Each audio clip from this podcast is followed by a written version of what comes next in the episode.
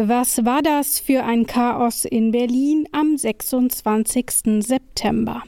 Tausende Menschen strömen beim Berliner Marathon durch die Stadt und fast hätte man es vergessen, es findet auch die Bundestagswahl statt. Insgesamt führte das zu einem großen Chaos in mehreren Wahllokalen. Es fehlten teilweise Stimmzettel und Leute mussten stundenlang anstehen, um ihre Stimme abzugeben. Viele machten dann wieder kehrt, weil sie keine Lust hatten, so lange zu warten. Verständlich. Nun hat der Bundeswahlleiter Georg Thiel Einspruch erhoben, eben aufgrund dieser Fehler in Berlin. Also muss die Bundestagswahl überprüft werden. Aber wie funktioniert das eigentlich? Wer ist dafür zuständig und was passiert eigentlich, wenn die Bundestagswahl für ungültig erklärt wird? Darum soll es heute in der neuen Folge von Ist das gerecht gehen? Mein Name ist Rabea Schlutz. Hi. Ist das gerecht? Der Podcast über aktuelle Urteile und Grundsatzfragen der Rechtsprechung mit Achim Dörfer. Und natürlich ist auch wieder Rechtsanwalt Achim Dörfer mit dabei. Ich sage Hallo Achim und Grüße nach Göttingen. Hallo Rabea und Grüße nach Leipzig. Achim, lass uns doch vielleicht erstmal ins Grundgesetz blicken, denn dort liegt die Basis für unser heutiges Problem. Nämlich gucken wir uns an Artikel 38 Absatz 1. Die Abgeordneten des Deutschen Bundestages werden in allgemeiner, unmittelbarer, freier, gleicher und geheimer Wahl gewählt. Nun, da steht jetzt aber nicht, dass man dafür nicht eventuell lange anstehen muss, ähm, um dann tatsächlich auch zu wählen. Ist denn dieses lange Anstehen deiner Ansicht nach schon ein Verstoß dagegen? Legen? Ja, das ist erstmal so eine praktische Einschränkung. Jetzt müssen wir uns natürlich fragen, ist das juristisch von irgendeiner Relevanz? Und du hast ja gerade den Absatz 1 des Artikel 38 zitiert. Und wenn wir uns da die Kriterien anschauen, allgemein, unmittelbar, frei, gleich und geheim, dann steht da eigentlich nichts, worunter sich diese Wartezeiten subsumieren lassen würden, es sei denn, ähm, das würde ich jetzt mal als Jurist so auslegen wollen, mh, die gehen so weit, dass damit de facto eben, in dem Fall wäre es ja die Gleichheit der Wahl verletzt wird. Also wenn die Wartezeiten dann so lang sind, dass sie insbesondere in die Schließung der Wahllokale hineinlaufen zum Beispiel, bedeutet das ja, dass bestimmte Leute, die zu der Tageszeit B gekommen sind, nicht mehr wählen dürfen, während diejenigen, die zur Tageszeit A sich angestellt haben, wählen dürfen und dann wäre der Gleichheitsgrundsatz verletzt. Ja, aber wer um 18 Uhr in der Schlange steht, der darf ja auch wählen, egal ob er da zwei Minuten stehen muss oder vier Stunden. Das nämlich regelt Paragraph 60 der Bundeswahlordnung. Ich lese mal eben vor. Sobald die Wahlzeit Paragraph 17, also 8 bis 18 Uhr abgelaufen ist, wird dies vom Wahlvorsteher bekannt gegeben. Von da ab sind nur noch die Wähler zur Stimmabgabe zuzulassen, die vor Ablauf der Wahlzeit, also vor 18 Uhr erschienen sind und sich im Wahlraum oder aus Platzgründen davor befinden. Nach Ablauf der Wahlzeit eintreffenden Personen ist der Zutritt zur Stimmabgabe zu sperren. Also wer nicht um 18 Uhr in der Schlange steht, wird nicht zugelassen. Also dürfen die ja trotzdem noch wählen. Genau, jetzt hast du so laut geschnipst, dass der Lehrer dich nochmal vor mir dran genommen hat. Ähm, weil ich gerade sagen wollte, äh, genau, man macht das, was du sagst. Man begegnet dem ja sogar dann auch in der Praxis damit, dass man die äh, Öffnungszeiten auch verlängert. Und das bedeutet ja im Umkehrschluss gerade, dass wenn es okay ist, das durch Verlängerung der Öffnungszeiten zu bewältigen, es also als solches, die Wartezeit mal als solches, also kein Killer-Kriterium sein kann, sondern es ist etwas, was man hinnehmen muss als Bürger, ähm, ja, um auch die Demokratie mal ein bisschen mit Eigeninitiative zu stützen. Also ähm, das reine Warten würde ich jetzt erstmal als unproblematisch ansehen. Was gibt es denn aber insgesamt so für Wahlfehler? Also wir haben es jetzt schon gehört, es war nicht ausreichend ähm, Wahlzettel da. Ähm, vielleicht war es auch eine ziemlich dumme Idee, erneut den Berlin-Marathon auf den Wahltag zu legen. Was sind denn aber noch so bekannte Wahlfehler? Ja, äh, mit Sicherheit auch alle die ähm, Situationen, in denen dann manipulativ eingegriffen wird. Wir haben im Strafgesetzbuch ja auch Vorschriften, die das Wählen betreffen. Ne, wenn jetzt Leute Urnen verschwinden lassen oder wie das ja zumindest mal in der Fantasie von Donald Trump passiert ist, Urnen hinzukommen lassen. In der Türkei hatten wir das äh, tatsächlich, dass dann auf einmal zusätzliche Urnen Personen aufgetaucht sind.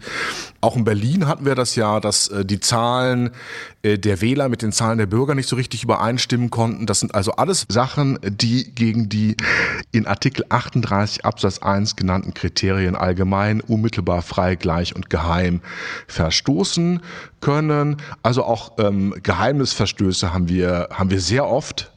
Hm, bei der Briefwahl zum Beispiel wenn dann doch jemand der Oma über die Schulter guckt.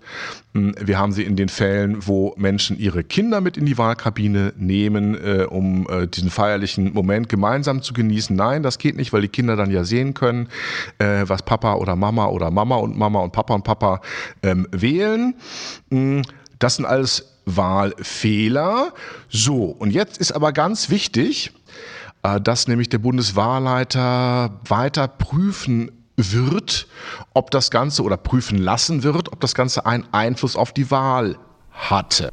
Laut Paragraph 2 des Wahlprüfungsgesetzes, das gibt es nämlich auch, dürfen alle Wahlberechtigten Einspruch erheben, außerdem die Landeswahlleiterinnen und der Bundeswahlleiter sowie der oder die Präsidentin des Bundestages. Ähm, wie oft kommt es denn so vor, dass der Bundeswahlleiter da sagt, Moment halt, stopp, da müssen wir nochmal prüfen. Also ich kann mich an keinen so einen Vorfall irgendwie erinnern. Also klar, dass BürgerInnen vielleicht mal Einspruch erheben, ähm, ist ja eine Sache, das passiert sicherlich, das kriegt man aber einfach nur nicht so viel mit. Ähm, aber dass der Bundeswahlleiter das macht, das scheint mir jetzt irgendwie schon was Besonderes zu sein. Wir erleben das wirklich ganz selten. Ich kann mich gar nicht erinnern, wann das das letzte Mal passiert ist, aber genau deswegen sitzt ja der Bundeswahlleiter im Prinzip da. Äh, er sitzt auch als zentrale Stelle natürlich da, um von Bürgern kontaktiert zu werden.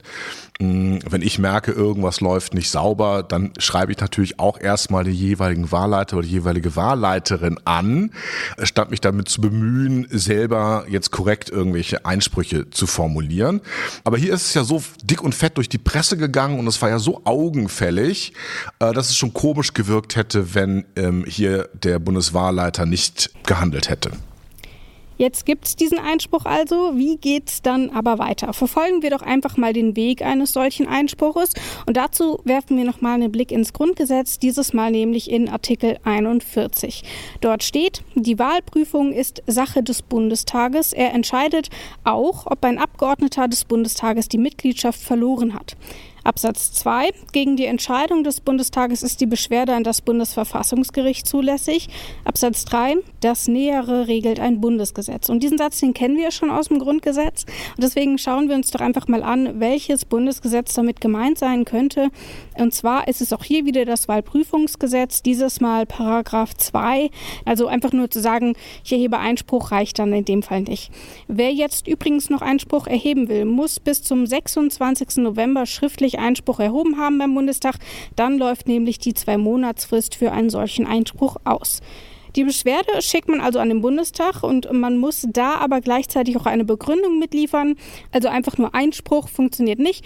Man muss auch sagen, warum man einspricht. Und in diesem Fall eben war es dann eben so, dass die Menschen durch die langen Wartezeiten und durch die weiteren Wahlfehler am Wählen gehindert wurden. Nun geht das Ganze laut Paragraph 3, wenn wir quasi einmal eins weiter skippen, an den Wahlprüfungsausschuss und der besteht aus neun ordentlichen Mitgliedern, neun StellvertreterInnen und je einem ständigen einzigen beratenden Mitglied der Fraktion, die in ihm nicht durch ordentliche Mitglieder vertreten sind. Da wird also beraten und herausgearbeitet und geprüft und dann kommt es zu einer großen öffentlichen mündlichen Anhörung und schließlich wird darüber im Bundestag abgestimmt, also über den Beschluss, den der Wahlprüfungsausschuss vorlegt. Aber ist das denn wirklich so eine gute Idee, dass die Abgeordneten darüber abstimmen, ob sie gegebenenfalls ihr Mandat verlieren oder nicht? Ja, aber ähm, das ist dann eben sozusagen die Eigenverantwortung dieses Organs, sich da sauber zu halten. Und äh, ähm, es ist ja auch, wenn es da zu Manipulationen kommt, dann wiederum strafbewehrt. Ja, dazu muss man vielleicht auch sagen, dass die betroffenen Abgeordneten, also die, die eventuell ihr Mandat verlieren könnten, ähm, von dieser Wahl und auch von der Beratung ausgeschlossen sind. Allerdings trifft es nicht mehr zu, wenn gegen mindestens zehn ein solches Verfahren läuft, also wenn zehn Abgeordnete davon betroffen sein könnten oder eben mehr. Aber dazu muss man natürlich auch sagen, ein einzelner Abgeordneter ist natürlich keine Insel, auch der hat Netze. Von daher, ja, man muss einfach darauf vertrauen, dass die Abgeordneten das rechtens machen und bislang ist da, glaube ich, auch nichts Gegenteiliges bekannt. Vielleicht nochmal ein wichtiger Punkt. Wir müssen uns ja vorstellen, die Zahl der Wähler in Berlin ist ja konstant. Also bei dieser Wahl jetzt nicht, da gab es auf einmal irgendwo mehr als da wohnten, aber generell sind das ja mal alle Menschen halt, die wählen gehen. Die Zahl der Abgeordneten, die durch diese Wähler gewählt werden, die ist natürlich unterschiedlich groß bei der Bundestagswahl und bei der Landtagswahl. Weil ja bei der Landtagswahl werden ja alle gewählt, die äh, ins Berliner Landesparlament einziehen und das sind eine ganze Menge und bei der Bundestagswahl gibt es halt nur so ein paar Wahlkreise. Das heißt also, dass ich, um ins Landesparlament zu kommen, weniger Stimmen brauche, als um in den Bundestag zu kommen. Und wenn es jetzt ähm, eine konstante Zahl von Fehlern gibt, also sagen wir mal eine Zahl von 100 Wahlzetteln, zu wenig ausgeliefert wurde und 100 Menschen konnten nicht wählen, dann können sich diese 100 ähm, mit einer höheren Wahrscheinlichkeit bei der ähm, Wahl zum Landesparlament tatsächlich auswirken im Ergebnis als bei der Zahl zum Bundesparlament, weil die 100 dann vielleicht im Vergleich zu 1000 Stimmen stehen, die man überhaupt nur braucht, während man vielleicht bei der Bundestagswahl 10.000 Stimmen brauchen würde. Und dann sind es in einem Fall halt 10% Abweichung und im anderen sind es nur 1% Abweichung. Und genau dieses mathematische Phänomen hat sich jetzt hier auch niedergeschlagen weil wir nämlich hier tatsächlich in zwei von 78 Wahlkreisen bei der bei den Wahlen zum Landesparlament schon den Verdacht haben, dass es hier Ergebnisauswirkungen gegeben haben kann. Und wenn es den Verdacht gibt, dann muss hier tatsächlich im Gegensatz zur Bundestagswahl dann neu gewählt werden und dann kann die ganze Wahl anders ausgehen, Ne? Bloß weil diese Pannen passiert sind, das wäre dann schon eine ziemliche Blamage für die Demokratie. Ja, jetzt bleiben wir aber mal bei der Bundestagswahl. Nach einem solchen Einspruch gibt es zwei Szenarien. Erstens, dem Einspruch wird stattgegeben oder eben nicht. Schauen wir uns doch aber vielleicht einfach mal den oder eben nicht Fall an. Dann war das Ganze vielleicht auch gar nicht wahlentscheidend, aber Leute wurden ja trotzdem in ihrem Grundgerecht frei zu wählen beschnitten. Ist das denn einfach Pech oder passiert da noch irgendwas oder wie sieht es da aus? Das ist schade, so ist es. Äh, das hat natürlich politische Auswirkungen. Ähm, hier ist es ja, wenn ich mich recht erinnere, auch schon zurücktritten gekommen. Ne, also die Organisatoren müssen sich da politischen Vorwurf gefallen lassen, aber es ist jetzt nicht strafbar, weil ich mal davon ausgehe, dass das Ganze natürlich nicht vorsätzlich passiert ist. Und ähm, es ist für die einzelnen Betroffenen, ist es ärgerlich, aber das ist ja nicht ungewöhnlich, dass auch Stimmen einfach mal verloren gehen und also auch mathematisch verloren gehen. Wenn der Bundestag aber zu dem Entschluss kommt, dass sich durch die Wahlfehler tatsächlich etwas am Ergebnis geändert hat, was passiert denn dann? Müssen wir dann alle nochmal komplett neu wählen oder eben nur in einzelnen Bezirken? Dann ist es natürlich so, dass nicht alle nochmal ran müssen.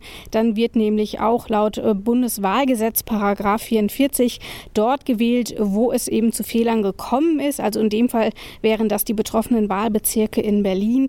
Wir müssten also nicht alle nochmal ran. Und ich glaube, ich spreche für alle, wenn ich sage, thank thank God. Nochmal Wahlkampf auf Bundesebene würde ich, glaube ich, in Corona-Zeiten nicht verkraften. Wobei ich vielleicht noch hinzufügen möchte, dass wir ähm, dann ein Übel gegen das andere austauschen, indem wir natürlich dann auch keine ganz gleiche Wahl mehr haben. Denn wir haben ja eine zeitliche Verschiebung. Das wird ja bereits bei den Briefwahlen immer kritisch gesehen, ob dann noch die Gleichheit der Wahl gewährleistet ist, wenn die Wähler aufgrund unterschiedlicher Informationsstände wählen. Und hier ist es ja sogar noch gravierender, weil es bestimmte Wählerinnen und Wähler gibt, die tatsächlich zweimal äh, dann irgendwie wählen dürfen, sich zweimal eine Wahlentscheidung bilden dürfen, mit noch zusätzlichen Informationen. Aber das wird man so dann hinnehmen müssen. Aber ist es denn dann insgesamt gerecht? Was sagst du? Ja, es ist gerecht unter dem Aspekt des kleineren Übels, weil die Alternative dazu ähm, bei jedem formalen Fehler quasi alles zu wiederholen, um so einen Sanktionscharakter zu haben, um eben die zuständigen Stellen noch stärker zu zwingen, hier korrekt vorzugehen. Das wäre dann wirklich unverhältnismäßig. Also es ist irgendwo praxisnah, wird aber viele ähm, hinsichtlich sozusagen der, der, der Reinheit der Demokratie nicht befriedigen, aber da nochmal der Appell an alle, die dann den äh, Artikel 38 Absatz 1 lesen und ganz gequält aufschreien, dass jetzt doch die ganze Wahl wiederholt werden muss. Nein, Das Grundgesetz ist an der Stelle mit einem ganz normalen Gesetzesvorbehalt versehen in Absatz 3 und das ist auch richtig und gerecht so. Mhm, ich finde es auch ein äh, spannendes Ding und äh, das Ergebnis kann auch interessant werden. Das sagt Rechtsanwalt Achim Dörfer über den Einspruch bei Bundestagswahlen. Jetzt haben wir nämlich einen Bundeswahlleiter. Georg Thiel hat Einspruch erhoben und auch auf Landesebene in Berlin beim Senat wurde Einspruch erhoben. Es bleibt also in dem Fall spannend. Mal gucken, was da so rauskommt. Erstmal sage ich Danke, Achim. Vielen Dank fürs Gespräch. Ich danke dir, Rabea. Mein Name ist Rabea Schlotz und das hier ist der Podcast Ist das gerecht? Wir freuen uns natürlich, wenn ihr diesen Podcast abonniert oder uns eine Nachricht schreibt oder vielleicht auch eine Bewertung dalasst. Wir sind für alles offen. Wir hoffen, euch gefällt der Podcast. Bleibt weiter dabei. Ciao, bis zum nächsten Mal. Tschüss auch von mir. Ist das gerecht? Der Podcast über aktuelle Urteile und Grundsatzfragen der Rechtsprechung mit Achim Dörfer.